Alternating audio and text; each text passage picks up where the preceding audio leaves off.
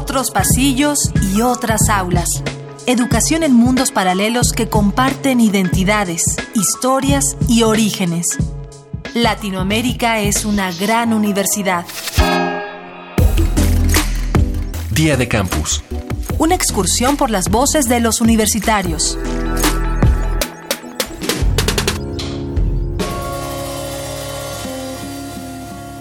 La universidad es siempre un sinónimo para la perfección del aprendizaje. El conocimiento obtenido de ellas debe ser crítico y analítico, dos cualidades que no solemos relacionar a las instituciones de gobierno, aun aquellas involucradas directamente con la educación.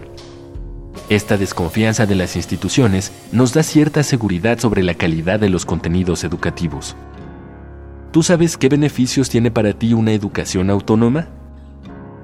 Yo en lo personal no confío en el Estado, en el gobierno y obviamente en la Secretaría de Educación Pública. Entonces, el que yo reciba una educación que no viene organizada desde el gobierno, pues eh, repercute muchísimo. Soy Michelle del Cueto, tengo 23 años, estudio en la UAM Xochimilco, la carrera de Comunicación Social.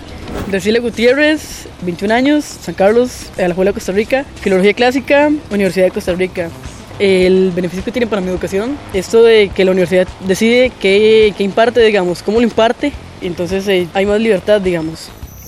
Soy Marco Chitini, tengo 32 años, soy de la localidad de Banfield, eh, soy estudiante de la carrera de guía de turismo acá en la Universidad Nacional de Avellaneda. Los beneficios que para mí tiene es que me permite tener la tranquilidad de que lo que uno piensa eh, sea escuchado, sea respetado genera un pensamiento propio y autónomo. No es una bajada de línea, sino que nos permite a nosotros aprender a pensar y aprender a tener un pensamiento crítico. Para mí, que no haya, que haya autonomía, que no haya interferencias de ningún otro factor desde fuera de la universidad permite eso, básicamente.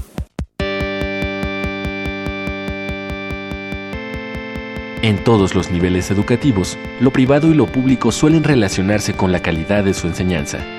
Pero más allá de los recursos que pueda ofrecer, sería bueno reflexionar acerca de la influencia de una institución gubernamental sobre los planes de estudio de una escuela. ¿Ofrece acaso mejores resultados la educación autónoma?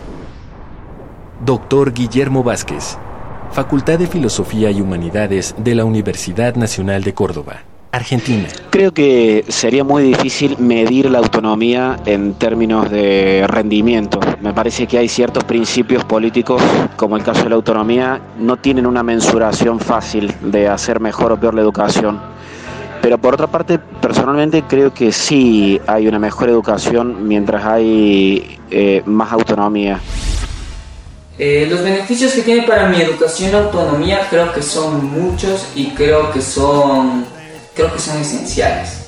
Primero, eh, la libertad de cátedra y luego, que creo que es lo más importante y creo que es la razón principal para que exista la autonomía, es para que no haya ninguna interferencia de ninguna clase de poder, idealmente, sobre la universidad. Pablo López, 25 años, Facultad de Artes de la Universidad Central del Ecuador. Hola, me llamo Arturo Alvarado, tengo 27 años, eh, estudio la licenciatura en comunicación social en la Universidad Autónoma Metropolitana. Tener esta libertad de poder generar tu propio criterio, de poder ser muy analítico con lo que nos rodea y que regularmente no nos cuestionamos. Doctora Renat Marcisk, Instituto de Investigaciones sobre la Universidad y la Educación, ISUE, UNAM. No puede ser que ellos no pueden decir las cosas que piensan y yo tampoco, ¿no? Quiere decir, autonomía, libertad de cátedra, sin eso no hay universidad.